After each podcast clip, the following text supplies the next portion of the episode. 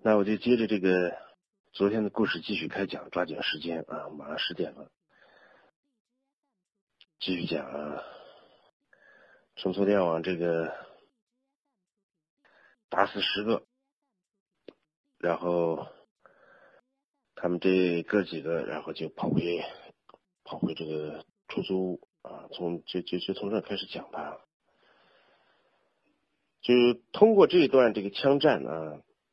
咱们就总结一下，呃，这个海波他们看来，这个采访的这个摸，嗯，摸底的这个工作啊，还是做的不够详细啊，至少他们忽略了这个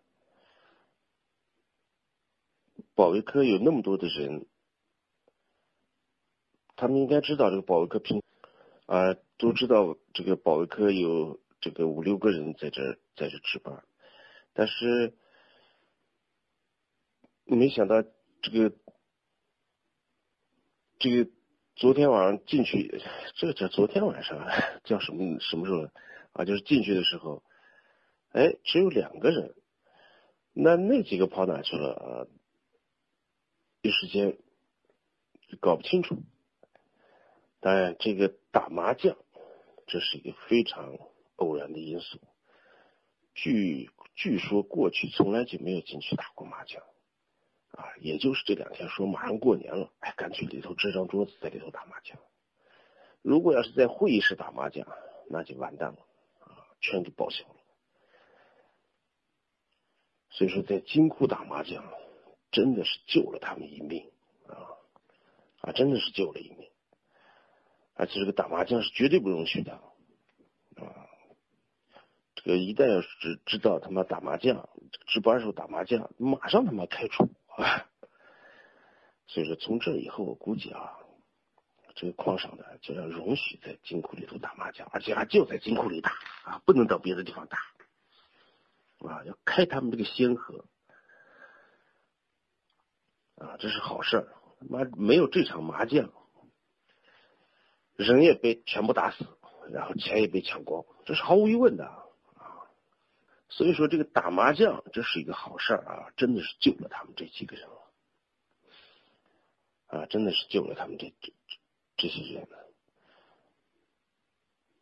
那这哥几个就这么跑了啊！我们从昨天晚上就说，其实他们跑的过程中啊，这个田宇啊，把这个假发假发套都给跑丢了。最后，最后说，要不然我回去捡吧。海波说：“算了，来不及了，走吧，赶快跑。”然后车也不要了，这时候还要车干嘛呀？因为这个枪战的时间太长了，然后跑出去一个这个保保保干，万一打电话外面的派出所是公安局的来车呢？正好开出去不就堵住了吗？所以说车不要了。你要刚开始一进去叫抢劫顺利啊，拿着钱扛着啊，这个车才有用。你现在要这个车干嘛呀？一点价值都没了啊！所以说这仨哥们就跑回出租屋，跑回出租屋以后，三个人就是情绪很很低落，肯定很低落，少一个弟兄，然后一分钱没抢到，大概就随便说了一下啊，先这样。要赶快各回各家啊！让这田宇赶快回家，海波也要赶快回家啊！不能老在这待着。那只有这个严老二还仍然留在这个出租房，在这过夜。这一晚上，这严老二几乎就一夜没睡。所谓的武器堆在这屋里头，外面警笛大作啊！整个街道都他妈封锁了，警笛大作，把严老二吓坏了。到了第二天上午八点，海波、田宇啊，又陆续集中在这个屋里头。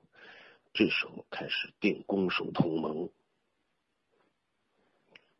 定下攻守同盟。什么攻守同盟啊？对吧？这个攻守同盟，咱们想想就知道是什么。死都不能招。招了也是死，不招还能有条活路。现在最关键就是田园的尸体啊，田园的尸体。如果万一将来有一天田园被认出来怎么办？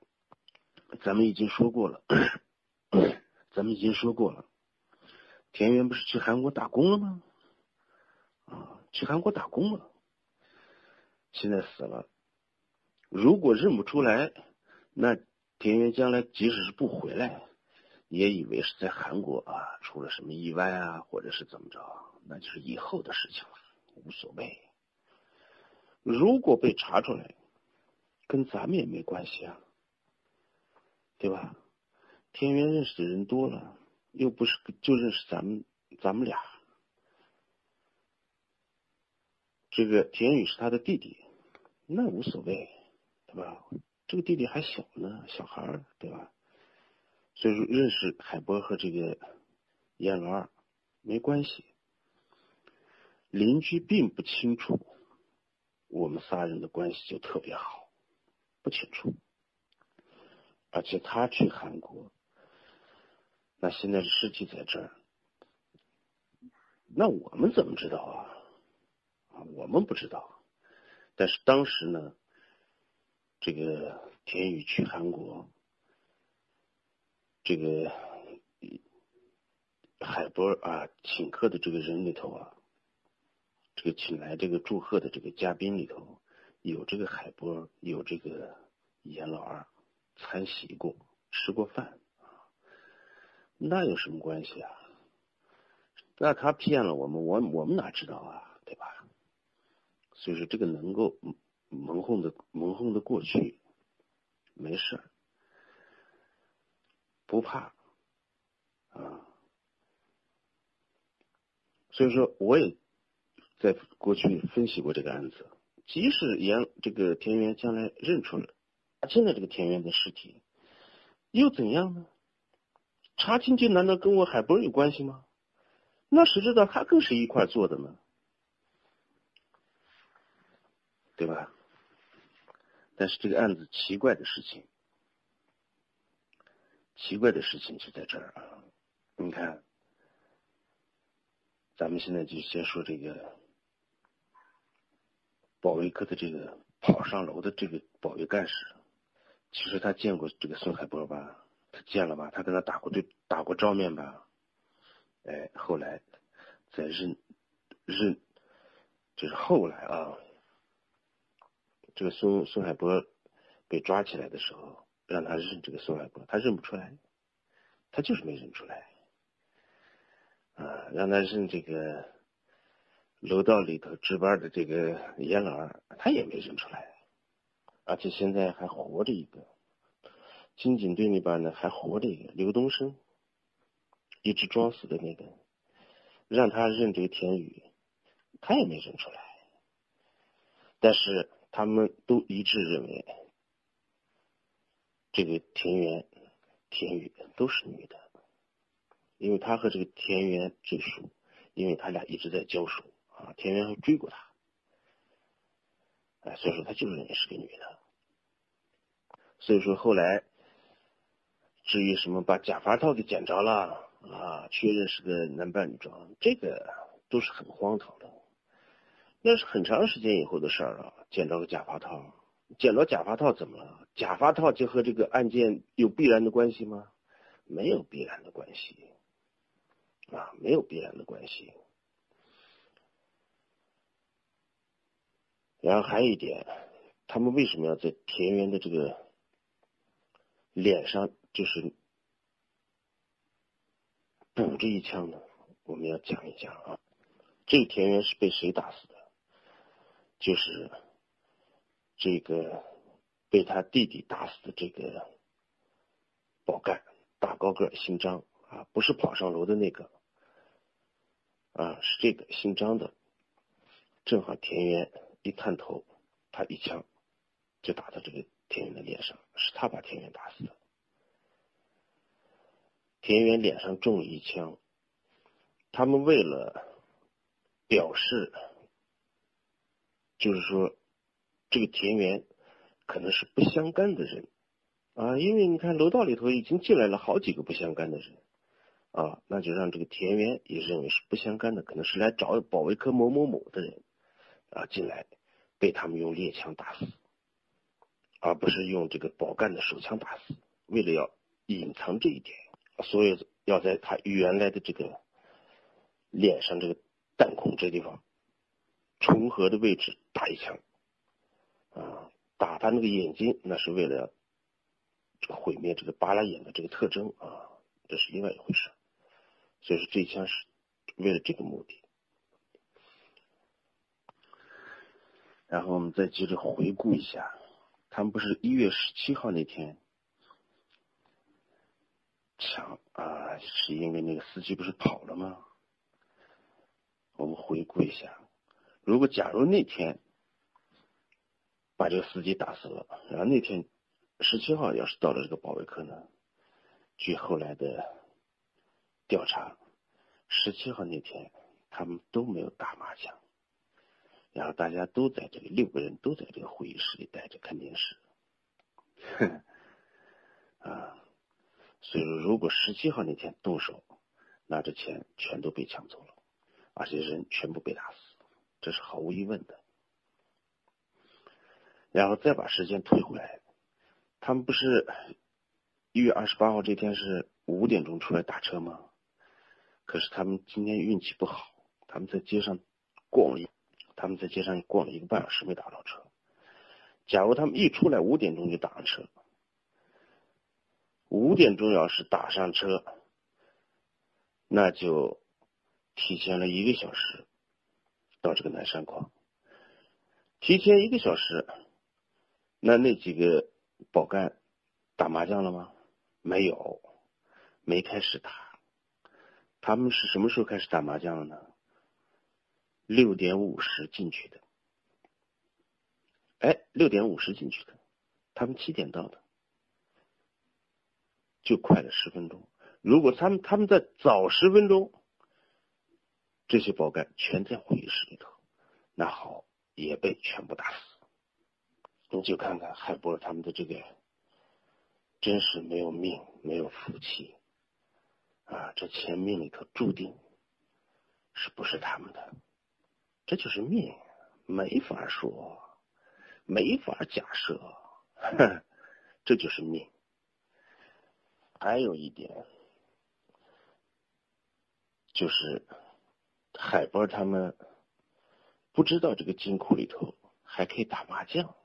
他们不知道，如果他们要是知道这个金库里还可以打麻将，也行，啊，也行，那对付这个保卫科肯定就是另一种办法，就是两个人同时进去啊，因为他有一个套间嘛，那保卫科的这个办公室一个这一个人一枪就打死了，好办，然后另一个人冲马上冲进那个套间，打死床上这个。然后紧接着一脚踹开这个这个金库的这个门，然后四个人正好打麻将，全部打死。啊，这样的话速度快也是可以的，但是他们速度慢了，他们俩速度慢了。你想嘛，这田园先进去打死一个，打死一个，紧接着把床上那个人打死，打死以后，然后跑出来。对吧？跑出来，然后海波再进去补枪，补完枪以后，海波一看，嗯，床上躺着这个人腰里还有个手枪，哎，解这个腰里腰里人这个身上的手枪，这时候用了多长时间？这这就好几秒过去了。你的第一枪一响的时候，打麻将那几个保干早就把枪准备好了，所以说时间上晚了一步。所以说导致他们的失败。还有一点，我们再看啊，这时候他们这个所有的人，金井办公室的人，这个田宇和这个严老二都认为这屋里的这四个人都被打死了，所以说他们基本上就不在这屋里待了。可是后来那个洗澡的那父子俩进去的时候。严老二是跟进去的，啊，他们出来的时候把这个日光灯灯管灯给弄灭了，然后电视机还开着，然后这父子俩走进这个金警办公室的时候，发现灯是灭着的，但是电视是开着的，一看地下，嗯，怎么人都躺地下呢？没反应过来，可能以为是都喝多了，都喝醉了，躺在地下。正在反应的时候，严老二从外面进来，对着这个孩子的爸爸一枪，啊，一一枪，这是小口径，拿小口径打的，一枪，小口径只能一枪打一，只能，呃，不是，是拿一个双筒猎枪打的。双筒猎枪打打了一枪，然后冲着孩子打的时候，咔吧，没子弹。这个没子弹的声音，这个趴这时候趴地下还趴着一个活人呢，刘东升，他应该听到啊，他可以冲冲这个空隙，他知道他枪里头没子弹了，他还要换弹，他完全可以抽出手枪来把这个严老二打死，但是他不敢。他就一动还是依然一动不动，啊，所以说严儿轻轻松松、从从容容换上子弹，对着这个孩子一枪，把这父子俩打死，然后再出去，是吧？然后就是大规模的排查，大规模的排查。其实这个案子发生完了以后。根本就找不到头绪，啊，根本找不到头头绪。首先破案，从赃物上，那就这一点就没了，啊，查找赃物钱就别查了，那是谁干的呢？一点头绪都没有，等于说就是大海捞针吧，一点头绪没有。怎么想，这鹤岗就不具备这么四个人啊？就这么牛逼的案子，你在鹤岗想破头想不出来，这谁干的？想不出来，就跟我曾经说，打死娃子的人是谁？娃娃子是在我哥家窗前被一辆骑摩托骑摩托车的人用五四式手枪打死的。你现在想吧，想破头也想不出这么一个人来，能有一个人骑着摩托车，俩人把娃子打死，想不出来，但他就是存在，他就是存在。然后后来在清点尸体的时候，就发现多一具尸体。哎，这个尸体十一号，记住啊，这个是十一号尸体，这个人是谁？不知道，谁都不认识，谁都不认识，因为尸体被烧坏了，烧焦了。当然，头也被，你想嘛，脸上打两枪啊，都打毁容了，脸都打爆了，认不出来了。刚开始就一直以为，可能就是能有这个洗澡的，能有喝水的，能有看热闹的，以为这个可能是。来找这个保卫科的人呢，或者是刑警队的人，其中是来找人的，正好被人打死的。刚开始一直就是这么认为的，但是不管是谁吧，你总得要知道这个人是谁啊。所以用查这个十一号尸体，就查了好长时间，啊，哪也没有失踪过人啊。你哪怕到最后就是说这这这个是罪犯也行，那谁呀？这个鹤岗没有家里人失踪的人口，对不对？没有。田园老田家也不会想起是他儿子，他儿子在韩国啊，所以说也也家里人也不会认为是自己的儿子。公安那边呢查死查不出来，哪都没少，那大活人。没有，这就幸亏是什么呀？这个案子太大了，太大了。然后整个这个黑龙江这个公安公安厅督督办坐镇坐镇这个鹤岗督办，啊，就是这个压力太大了，啊，派来的这个这个法医啊，很多的法医就是基本上都是命令的、强迫式的，你必须得查啊。要是换上一般的这个，早就被忽略了。谁天天盯着这个死尸看呢？谁愿意天天盯着看？一看烧烂了，哎呀，没人管。这时候还是有细心的法医啊，每天还是看，每天都是研究，到最后就是终于发现，这个脸上，这个田宇的这个脸上啊，打在额头的这一枪不对劲儿，打在眼睛上吧，就是还能理解。那最后他们发现这个脸上。这是两枪，底下还有一个重合伤，就是先被有人用这个手枪打过一枪，然后用这个枪补的原位置上补的。就公安后来法医发现这个问题的时候，才对这个十一号尸体进行了这个就是更啊详细的这种勘验，刚开始都忽略了。觉得这里头哎呦有文章，一定有文章，到最后就是反复的这个检查啊，终于发现，哎，这就是先用五四手枪在脸上打了一枪，这个第二个这个猎枪是补上去的。为什么要补？大家就研究为什么要补这一枪。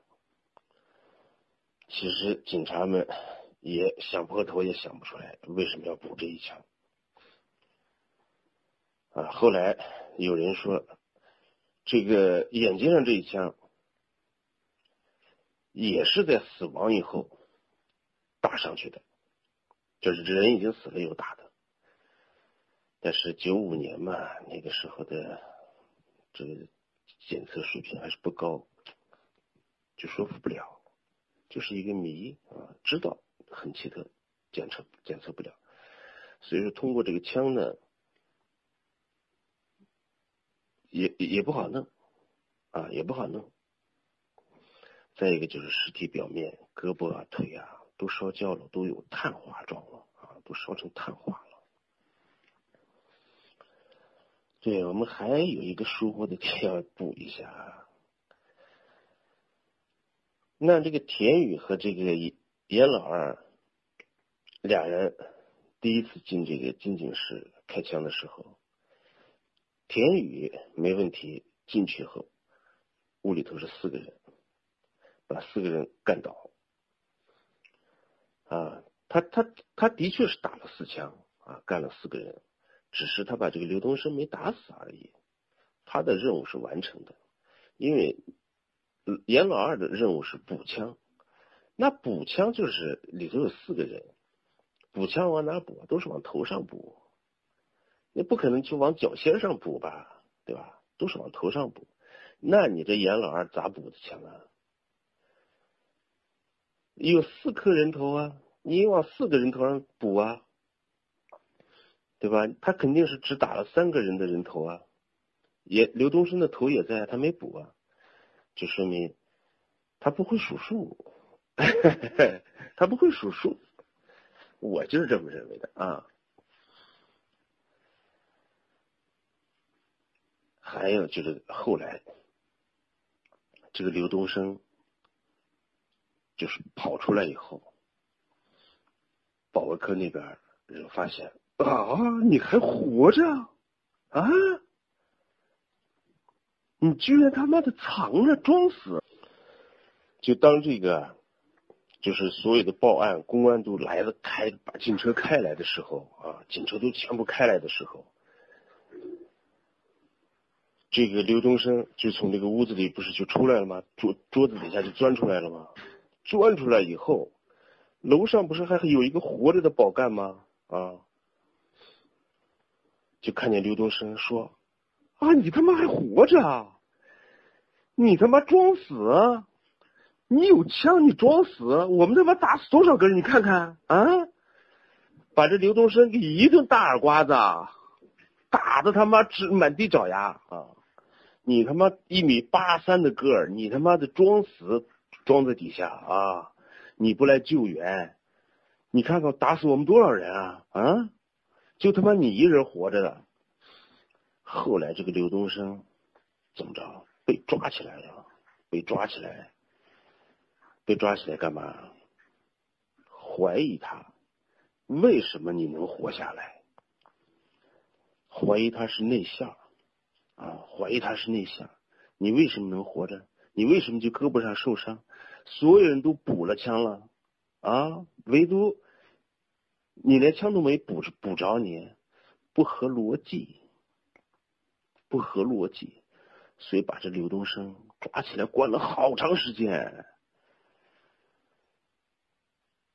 啊，关了好长时间，直到这个案子破获，才把他放。其实他一进去，把他抓起来的时候，一进去他就说了，就这天天审他呀，他怀疑他嘛，你是不是有这个苦肉计的行为，是吧？最后他说了，我躺下。装死的时候，就是躺下装死。但是他们这俩人打完我们，把我们屋里的人全部打死以后，出去的时候，我马上就打拿这个电话往往这个调度室打电话了呀，我还报警了呀。我要是苦肉计，我能报警吗？最后经过查证，哎，调度室的人证明，在这个七点，哎零几分啊或者。多长时间的时候，哎，确实往调度室拨过一个电话，是刘东升打上来的。刘东升是报案的，就这也不放你，也一直关着你，直到最后这个案件破获，才把刘东升才放了。要不然他就出不来了。还有一点就是你他妈装死，对吧？因为。有现在有先例，对吧？嗯，有那边活着还有三个保保干呢，人家是拼命抵抗的呀。所以说你这边装死也要整你啊，然后就开始天天就是调查走访。我们就现在讲讲这公安是怎么破案的啊，也挺有意思。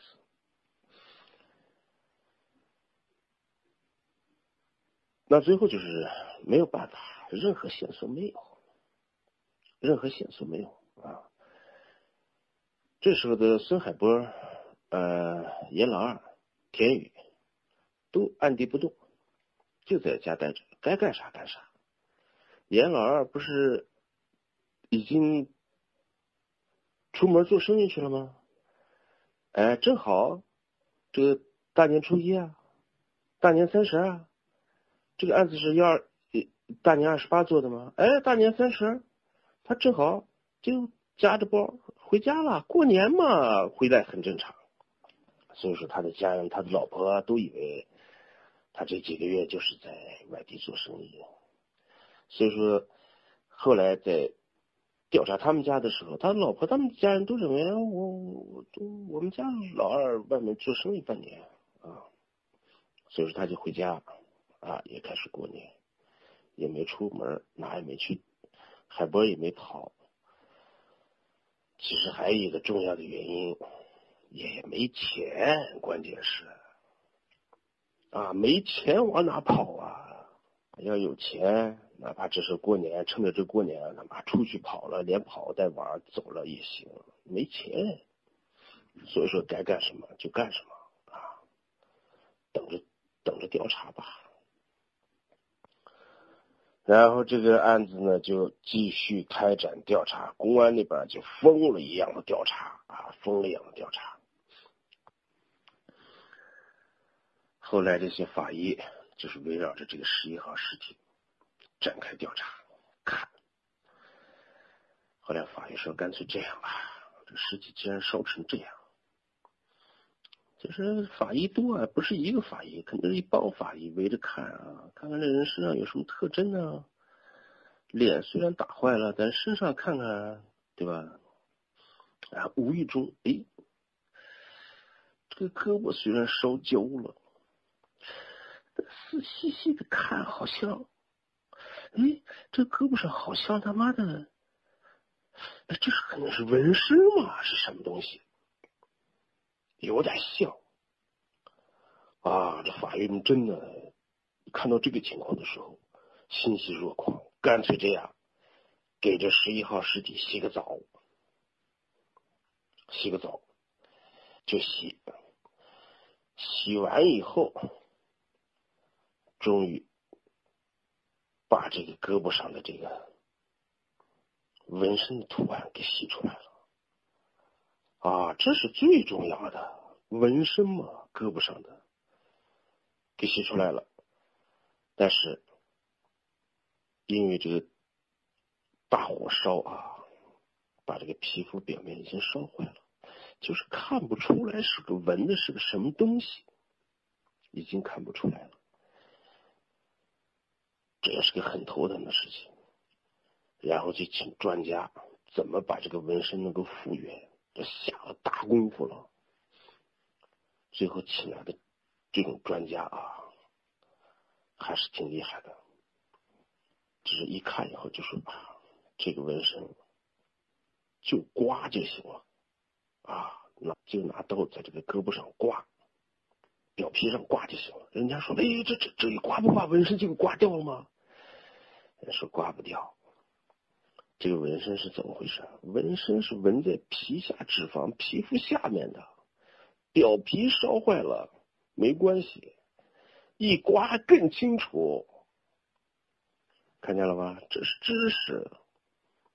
啊，这是知识。最后把这个烧焦的皮肤刮刮刮刮刮出鲜肉来啊！刮一刮，哎，一个特别漂亮的这个龙就出来了。有了这个完整的龙身的这个纹身，那就好办了。啊，找纹身，这是人身体上的特征啊。这个是最好的，然后就把这个纹身的图片拍成图片，发放整个鹤岗、整个东北发啊，谁见过这个？然后悬赏五万啊，谁认出这个纹身就是五万，五万块啊。就当这个纹身的这个图案都发的到处，这个到处都发的这个贴的这个什么小区的这个这个广告栏上啊，到处都有的时候，海波他们也看着了。哎呦，一看到这个，哎呀，完了，麻烦呢，这认出来了，这要不了几天就知道这是田园的。这是田园胳膊上的，把严老二这时候也吓坏了，怎么办呢？但是还是这个海波真的，咱们不能不承认，这个时候海波还是挺厉害的。就给严老二说：“沉住气，别怕，我们不是他妈的。”他就是查出来这这个人是田园又怎么样？是田园他妈的就跟我他妈孙海波跟你一样老二跟有关系吗？对吧？难道作案的那三个人就是我们吗？就是我们俩吗？有我们俩吗？他查着他又怎么样？这个时候真的是要有良好的心理素质的。他和这个史娃的那个案子不一样。我说过那个史娃，史娃的那个同伙被当场击毙。最后通过这个尸体找着是吧？那是不一样，那是他俩天天在一起混，所有的人都知道，知道他们俩他妈的在一起偷抢，天天在一起形影不离。而且还有一个重要的一点是啥？他们那天晚上在这小卖部杀那个老公，强奸那个女老板的时候，这个女老板把这个，所以说实话就跑不了，那那女的一眼就认认认住了，对吧？我们讲那个安徽蚌埠的那个那个那个那那那个杀妻案、杀妻冤案的时候，不一样吗？咱们这个秦时明月的那个同学吴清源，那十十二十年、十八年、十八年，那人看了他一眼，十八年前看他一眼，十八年后都能把他认出来，有有眼睛厉害的人。对吧？像那个银行那三个傻逼，那是特殊的。像这个宝干，你看宝干跟这个海波对射枪战，哎，他还是没认出来。啊，这是这是这是偶然的因素。所以说海波和严老二就说不怕，即使查出这个人是严老二，这个田园，那无所谓，我们都是一个单位的，那一个单位怎么了？认识田园人多了，而且田园在社会上以前还跟这个刀枪炮还有来往啊，就跟黑道还有来往，经常啊来往。其实还是孙海波后来让田园加入这个组织以后，给田园说，以后别和社会上那些刀枪炮来往了，不安全，跟那些人天天混，混不出好来。所以说，将来即使查出是田园，那也是怀疑社会上的刀枪炮。事实证明，结果就是怀疑的都是刀枪炮啊。我们再往后看，然后公安就把这个纹身的照片发放啊，还要往哪发？还往看守所、收审站、监狱都要往哪发？最终。在这个鹤岗的收审收审站，一个五号五五号号子里的一个犯人叫李保国，因为在在因为在看因为在收审站嘛，这个图片要给这个收审站里头所有的这个犯人每个号子都要穿越，这五号的这个吴李保国。看了这个田园的这个纹身以后，眼睛一亮，啊，然后看了又看，看了又看，嗯，心里有数了。报告所长，我有情况要汇报。啊，最后说干嘛？说。我知道这个纹身是谁的。所长一听什么？你知道？你他妈的小子，别他妈给我胡说八道啊！胡说八道他妈加刑啊！给你，狗日敢骗我，敢他妈胡说八道，啊敢他妈图谋不轨那五万块钱我告诉你啊，他妈给你加刑啊！到底他妈知不知道？好好说。报告所长，百分之百我知道，真的。真的，来来来来来，走上上所里头来来，好烟来抽着，再给，好好的说谁的啊？好好想，别着急。这个图案是我一同学他哥的，胳膊上的。啊，他哥叫啥名字？他哥叫田园。这个纹身就是他哥的，就是这个田园的。其实这个李保国是谁啊？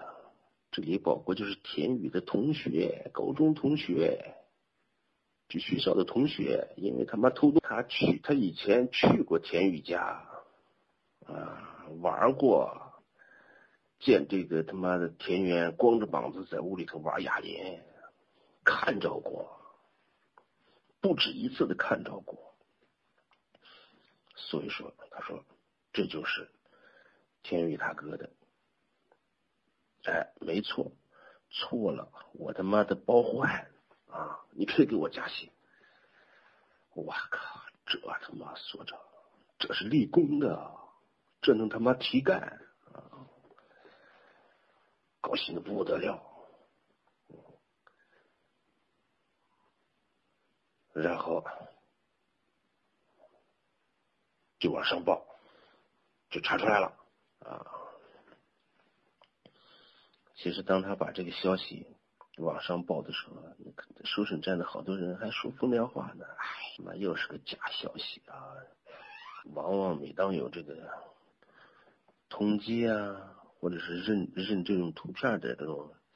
事情发生的时候，也这会传来各种各样的那种、那种、那种假的啊！这一到最后就查实啊是假的，查实假的啊！这种事情太多了，所以说收审站的人根本都没抱希望，心想这回又是一个他妈的胡说八道的啊，就没当回事。但是这个所长呢，坚持那他妈的死马也要当活马医啊。那这个过程咱们就不说了，到最后就是核实，就是田园的。当核实到田园的这个信息上的时候，公安都傻了，把片警叫来，都说了这个人不可能吧？这个人他妈半年前就到韩国打工去了，怎么可能是他？搞错了吧？哎，这时候所有的人都。都认为是错的，不可能。这人百分之百啊，打工谁都知道啊，对吧？去韩国打工谁不知道啊？他怎么可能在这儿呢？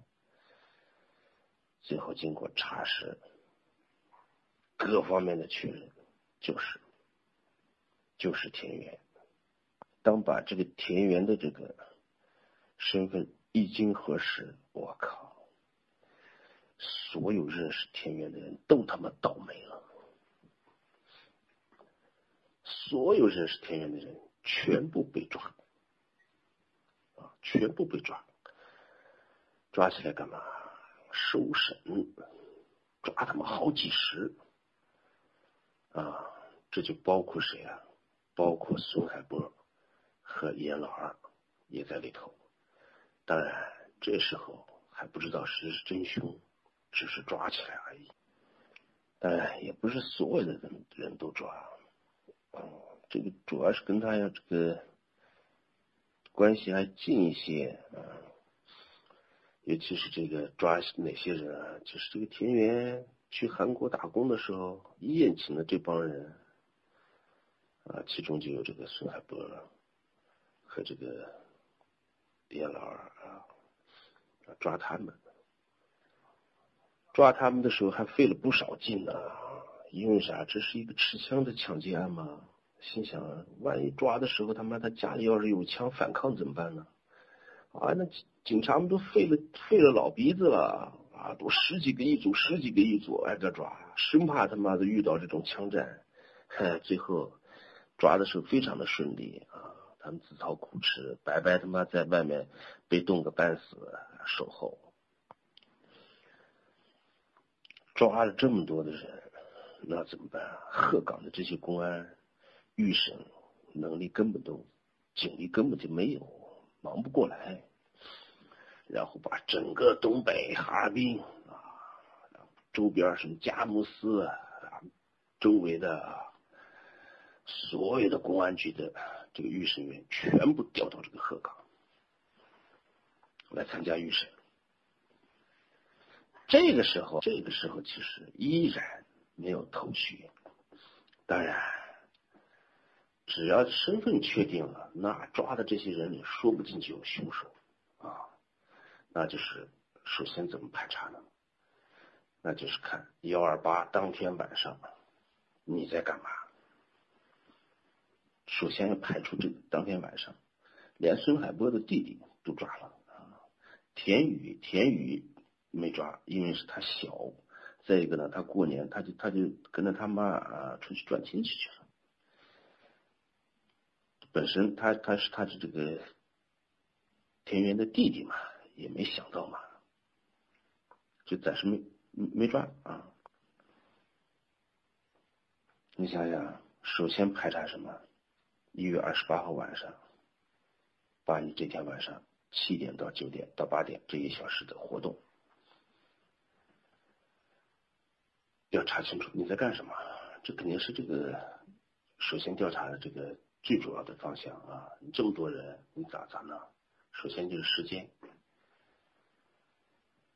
没做过案的嘛，就是像这个孙海涛啊，那就很快就说出来了。那我这个点七点到八点，我在跟同学谁谁谁在一起啊，这边提审，那边你说跟谁在一起，马上去核实啊，都是核实，核实完了一个一个的否，否了怎么着？否了你以为就放你啊？照样不放你。书生站依然关着你啊！我们到底有没有法律？有个屁呀！因为是不超过二十四小时的，这个直接把你抓起来，书生，管你有罪没罪啊？那就是还这个孙海波也一样。这孙海波，我告诉你，心理素质特好，提审他的时候。就说我元月二十八号晚上，我那天晚上在家，那谁能作证呢？谁能作证？我老婆能作证啊！啊，那天晚上我就在家呢。然后公安就是马上去问你老婆，那天晚上是不是在家？啊，在，晚上就在家看电视呢。就这还不行，直系亲属说了还还不行。啊，你要有第三者不相干的人证实，这个其实本身很荒唐的。我他妈凭什么就要让你证明我非要我他妈一个人在家不行啊？我凭什么要找个第三者啊？我他妈跟我媳妇睡觉，我再找个第三者在在这旁边守着，我将来有个证明，这不是扯淡的吗？你要证明我在，那你拿出我不在家的证据，凭什么我要给你拿证据啊？我一个人难道不能在家吗？啊，我就一个人在家呢，我睡觉呢，不能睡吗？我躺着呢，不能躺吗？对不对？这个，我以前过去对付公安就是这样的，他们说，哎，你这个几点几点在哪？我在家，有证人吗？我他妈没证人，我干嘛要证人啊？你他妈跟你老婆睡觉的时候有证人吗？嗯？啊，我一想起这个就生气啊，所以说。就海波这就是这样的啊，再加上海波这个人没前科，从来没干过坏事啊，好青年，基本上就大家所有的人认为啊，这个孙海波这人不可能啊，这人就不想案犯，但是这也得要审，怎么提审啊？大家可能不知道，这种大案怎么提审？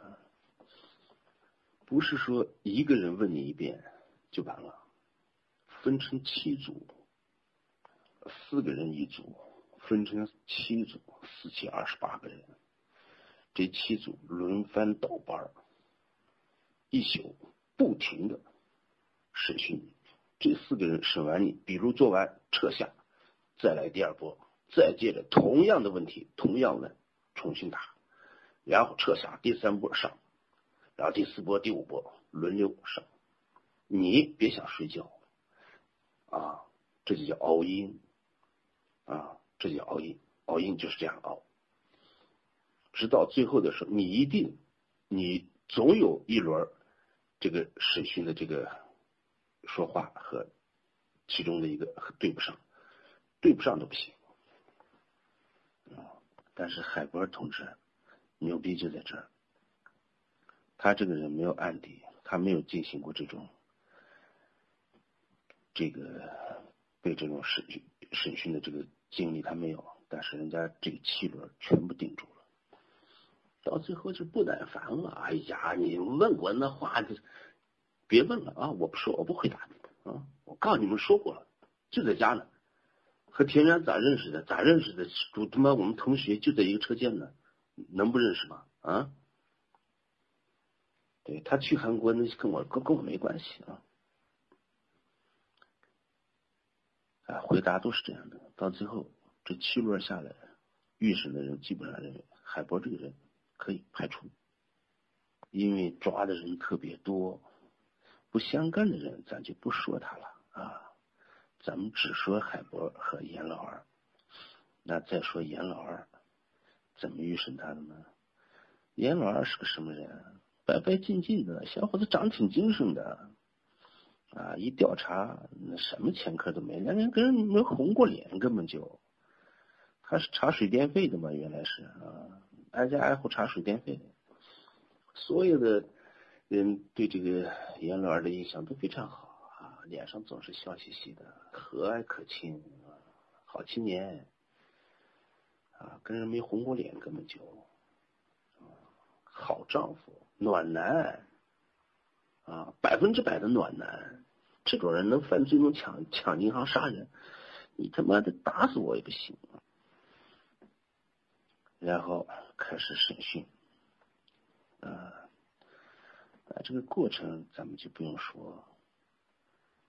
那公安就问了，啊，你一月二十八号那天你在哪？他说我我不在这个鹤岗，我这个十月份九四年十月份我就出门天津留置做生意去了，我就不在这个鹤岗。哦，那你去哪了？他说我去天津做生意去了。哦，天津，天津哪儿？啊，你是怎么去的？我坐火车，嗯，从鹤岗到哈尔滨，从哈尔滨坐车到天津坐的。啊，有谁能证明你你去了呀？然后燕儿就开始编，他说我呀，有人证明啊，对吧？我走的时候，我们哥们都知道啊，把我送上车。我到了哈尔滨，我在哈尔滨火车站。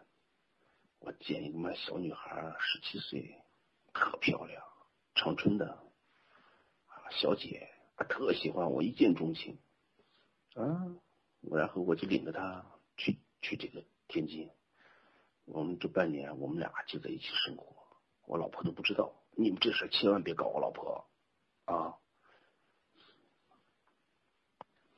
那你说说这个。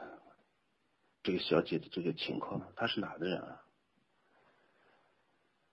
他哪的人我不知道，啊，反正在一起生活啊，人特好。反正哪的人，我具体不知道。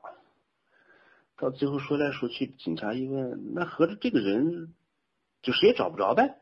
是这意思吗？啊，这就是你凭空想出来的一个人，嗯，我们无法查证的。啊，那我们再问你，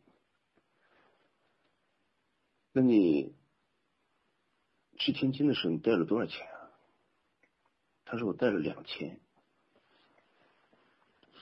他说你带了两千块钱，还要养个小姐，在天津，你这两千块钱够吗？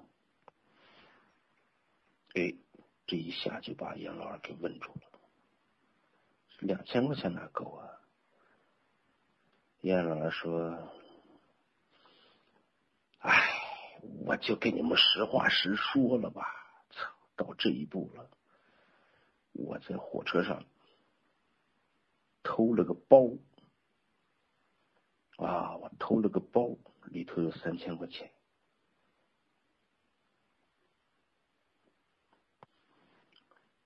然后用这五千块钱。”那五千块钱也不够啊！你还养了个小姐呢，养了个女人呢。他说：“这个这个小姐姐叫小娟吧，啊，对我特好啊。其实我也是骗她，我不可能娶她，对我特好，想嫁给我，看上我了，出去卖淫，卖淫还挣钱。你说我你我你们千万这事别给我往外传啊，这个太丢人了。”哎，我他妈！你说大男人我吃软饭啊！小姐卖淫挣钱给我花。哎呀，警察一听这个，这就是编的，这就是编的。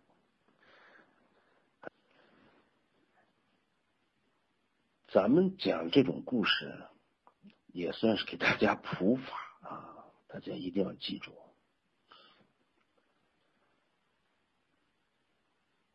只有心里有鬼的人，才会自己说在火车上偷了一个包啊。其实这个严老二他就是没有经验，什么经验他都没有。你说你偷包干嘛呀？你要说你偷包，我告诉你，你将来你就出不去了，知道吧？将来冤了你。你也别想出去，你他妈不是偷过包吗？我就拿这个给你定罪，知道吧？就拿这个给你定罪。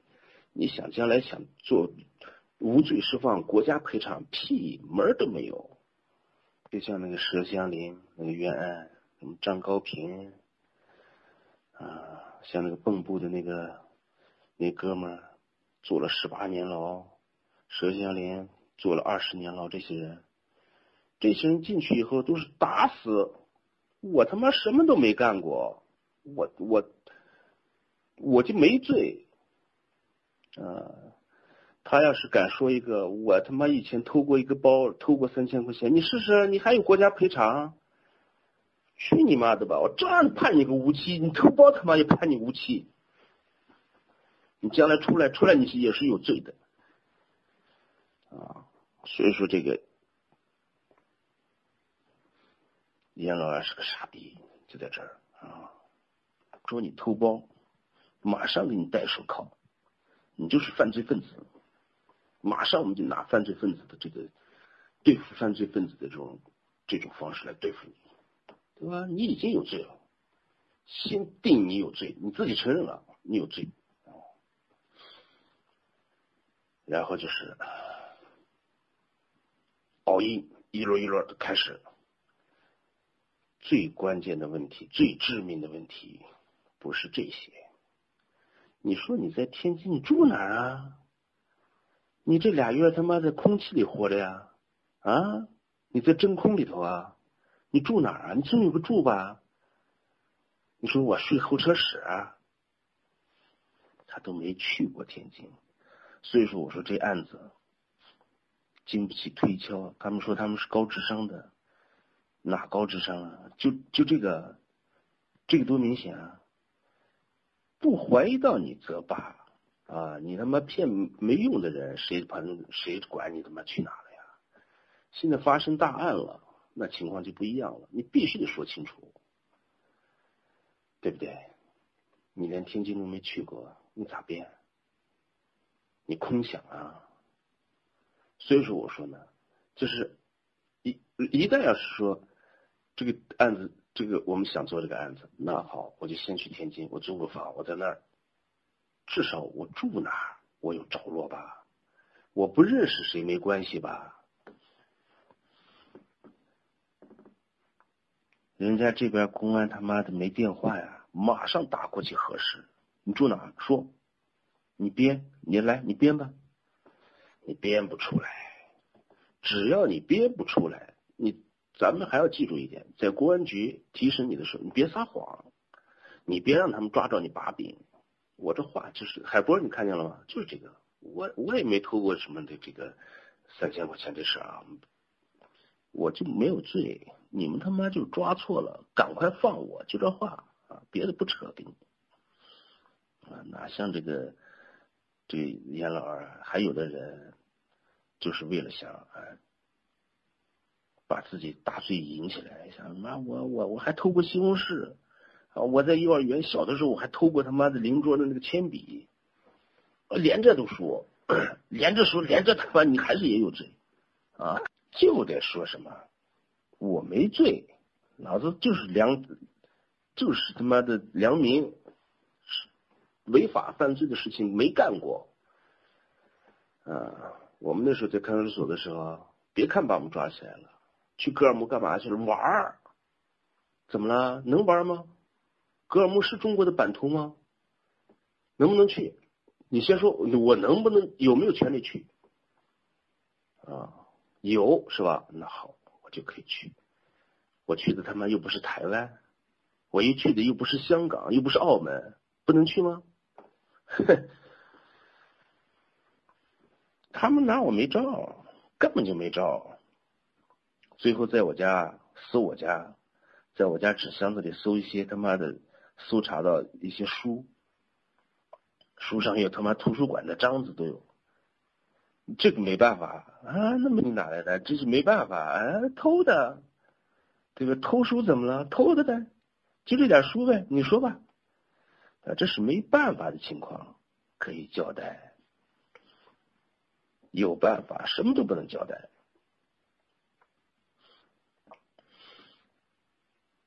这时候一摞一摞的审问就开始了。就是我给大家讲的这些案子啊，都是看过卷宗的。我们看卷宗，这个里头全都是这种提审的，非常的，就是特别多啊，就是提审的这个。呃，啊，就是说，我们看卷卷宗的大部分都是这个询问笔录啊，非常的详细啊，然后就开始什么一轮一轮的开始，那这时候其实就没有怀疑他啊，但是这个严老二他妈的撒谎。啊，你得搞清楚这人到底是怎么回事啊！他妈，他他为什么要这么说？反倒是让人就是觉得，哎呦，这个人为什么会这样啊？他有鬼？那我们这这个见过很多这个公安在破案的时候，会捎带出其他的案件啊，对吧？那捎带出其他案件也是要破的啊，并其实并没有把他往这个。幺二八大案上想，一看他他妈这个长相，老实巴交的，就一看他这人就不像是干能干出这种大大案的人来，就没把他往这上面靠，啊，然后就七波这种三七班倒的这种奥运就开始了。所以说，我就说你在这个公安局这儿，你不能撒谎，说过的话一定要想好，不能错。错了以后抓着把柄，别人就会收拾你的。这个严老二就是七轮下来，基本上就招不住了，这就三天三夜睡没睡觉了啊。然后在天津，这个小娟的事情啊说不清楚，因为这是一个他虚构出来的人物，他说不清楚。你偷那包那个事儿就不太合适你了啊，已经给你定罪了。然后。那天津你在哪？一会儿这个旅馆名字说错，老说错的，他没去过。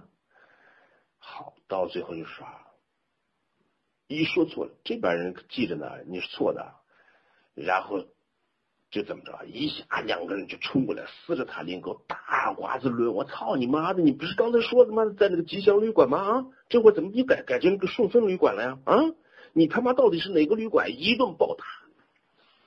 抓着把柄一顿打啊，把严老二打的他妈口里喷喷喷血，我靠！啊，你他妈的，你他妈的老老实实，你说不说啊？不说，今儿干死你啊！然后这就已经几天几夜了，阎老二就招持不住了。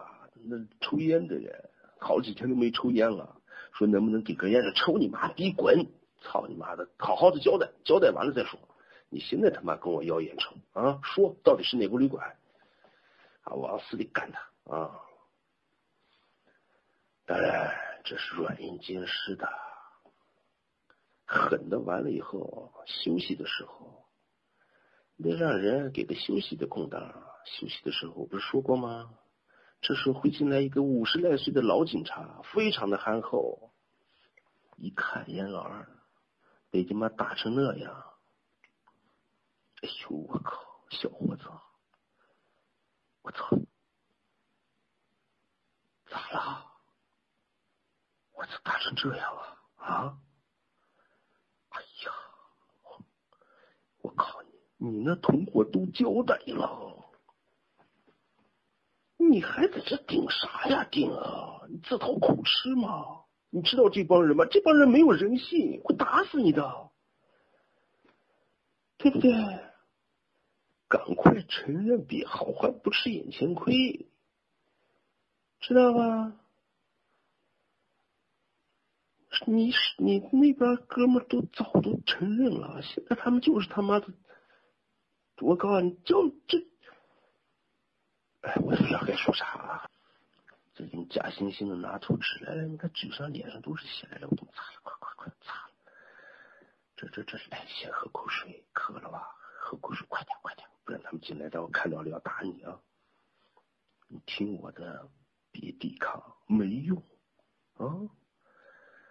说了就不打你了，你这这这，说了能怎么着？占多大点事儿啊？啊，一分钱都没抢着吗？对不对？你抢着了吗？没抢着吧？还不就打死几个人吗？那有啥呀？人他妈都早晚都得死，你不打他，他也得死啊！他一天有一天也会老死。哎，没事，你说吧啊。就这种都崩溃了，严老二都崩溃了啊！当然，这时候海波的话又一次的在耳边响起。海波早就说过。死都不能招啊！其实现在看来，那天晚上就应该把这个严老二被打死，在保被保干打死就好了。要是严老二这个人被打死了，这个案子就不好破了啊！真的就不好破了，因为我们从从这个审讯的结果后面来看。孙海波基本上都挺过去了，没事啊。所有的问题就出在严老二这儿，严老二这个时候已经快招架不住了。咱们一定要记住，不是说，就是说，我非要把这个案子捅出来啊。你首先，咱们要想，你说不清你这个天津，这个你在哪住，你你说不清楚，对不对？你说不清楚，你这一关你过不了，你过不了怎么办？你就是受罪，人家就往死里干你，死里干你。当然，他们碰到的是严老二，他们要是碰到的是我，那他们没用。啊，我就是没去，我就是编的，啊，我就是怕我老婆知道，其实我在外面找女人了，怎么了？我就找了，啊，我就不想让我家人知道，我就是胡编的，我其实没去，我到最后也没去，我这这不这这啊，反正不管怎么说，那我抢抢南山矿的这事我不能说吧，反正你要把你把弄死，但是严老二招持不住了。打到最后的时候，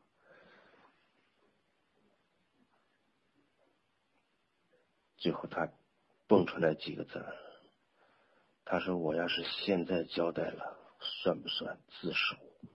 你看看，哎，你看看这个傻逼，能说出这……我操！当他说出这几个字的时候，那预审员们都他妈都都傻了，都傻了。你知道这得下了多大的功夫吗？都不敢相信自己的耳朵，那种激动，那种喜悦，根本都不能用语言来形容的。你说说吧，表面上还装作若无其事的说没事，算自首，而且算立功。立大功，说严先生，请讲。抽烟吗？来，先点根烟。来，我再给您沏杯茶，慢慢抢啊。严老二一五一十全部交代，交代马上。第一个就是什么？吉普车的司机，姓房的那个司机，打死在这个井盖里头。现在就在井盖里呢。走，马上，现在就去。半夜啊，连夜踢出去，到井盖那，打开井盖一看，我靠，把尸体调出来一看啊，头上两枪，行了，铁证啊，铁证。那你们的枪呢？这个枪后来是怎么着？他们几个人装了一个大铁箱子，把这个剩下的枪，还抢来的这个五四手枪、子弹啊，所有的这是这就作案的工具吧，全部装了一个大铁箱子，放在了这个这个严老二家的这个暖气管道里头。我也不知道他家的暖气管道结构是什么样的啊，反正我们家没这结构啊，但是他家有。然后放进去，拿水泥给抹上，全抹好。然后警察说：“枪呢？枪在哪？在我家暖气水水暖气管道里。马上走，现在就去。”然后一撬开，一起开，一看，所有的枪都在里头，而且包括这个当天晚上抢这个保干的枪。还有民警高连国的枪全在里头，得铁证，这就是铁证了。这个时候的公安就不再怕了。你这个孙海波肯定是不招，是吧？不再提问你了，也不熬鹰了，不费那个劲，直接把大铁箱子。往孙海波的面前一放，来看这是什么？孙海波一看，扑通就跪下了。完了，这时候的孙海波记住，必须得交代，不交代没口供也得死，因为这是铁证啊，因为这是铁证。紧接着。抓田宇，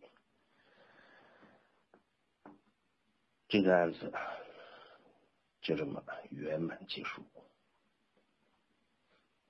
因为我们看卷宗啊，这卷宗里头有很多很多的这个询问笔录啊，我们再说一下，这些询问笔录其实都很无聊，没什么意思。我们就打个比方啊。这个警察在问这个，因为这个严老二，这个父子俩洗澡的那个父子俩被打死，就是严老二打死的嘛？啊，警察都问你面对一个九岁的孩子开枪，你下得了手吗？嗯，这些话都是屁话。什么叫下得了手，下不了手啊？这时候他他他亲爹来，他都能打死。这跟心狠手辣没关系，啊，咱们的他妈的越越战，打死人家多少幼儿园啊，多少孩子被打死啊，吓得了，这都是屁话，问的这些话都是，啊，我过去经常听单田芳的小说，单田芳这个人，我倒是挺喜欢他，原来挺喜欢他，后来我讨厌他，为什么讨厌他？他老有这个话外音，啊，他这这些话外音我都特别讨厌。啊，他动不动就是那个，他都是站在这个当局的这个啊，比如说这太平天国啊，他自己就是话外音啊，只要是对这个太平天国不忠的，他就说这种反革命啊，这是他的话外音啊。然后他在播这个李自成的时候，他整个的这个感情的这个倾向。就是倾向于李自成的，啊，这种人他妈的我就特烦。其实这个盛田芳在文革的时候被整的挺惨的，啊，他应该非常痛恨这个政府才对，啊，但是这家伙居然在后来变成了一个奴才，啊，然后他在他在这个处决石达开的那段的时候，处决石达开的时候，连他自己这个五岁的孩子一起被清军处处决掉了。然后他来个话外音是什么呀？你看看这个清军多么残忍，多么没有人性，连一个五岁的孩子都不放过。哎，他妈的，这叫什么话？这叫妈的那个顾顺章的一家七口人、十一口人被整死的时候，怎么能整死的？全都被勒死，包括他妈的三岁的孩子。哎呀，什么玩意儿嘛！他妈的。所以说这些笔录问这些话的这些警察都傻逼啊，你问这些话，还你下得了手吗？哼！啊，这个案子基本上 就讲完了，啊，嗯，别的也没什么可讲的了，嗯，分了三分了这个三段把它讲完，啊，还算可以吧，啊，还算可以。这个案子，海波震惊啊！东三省黑白两道，哈，真的是一个名不经传的人物啊，确实很牛逼的啊。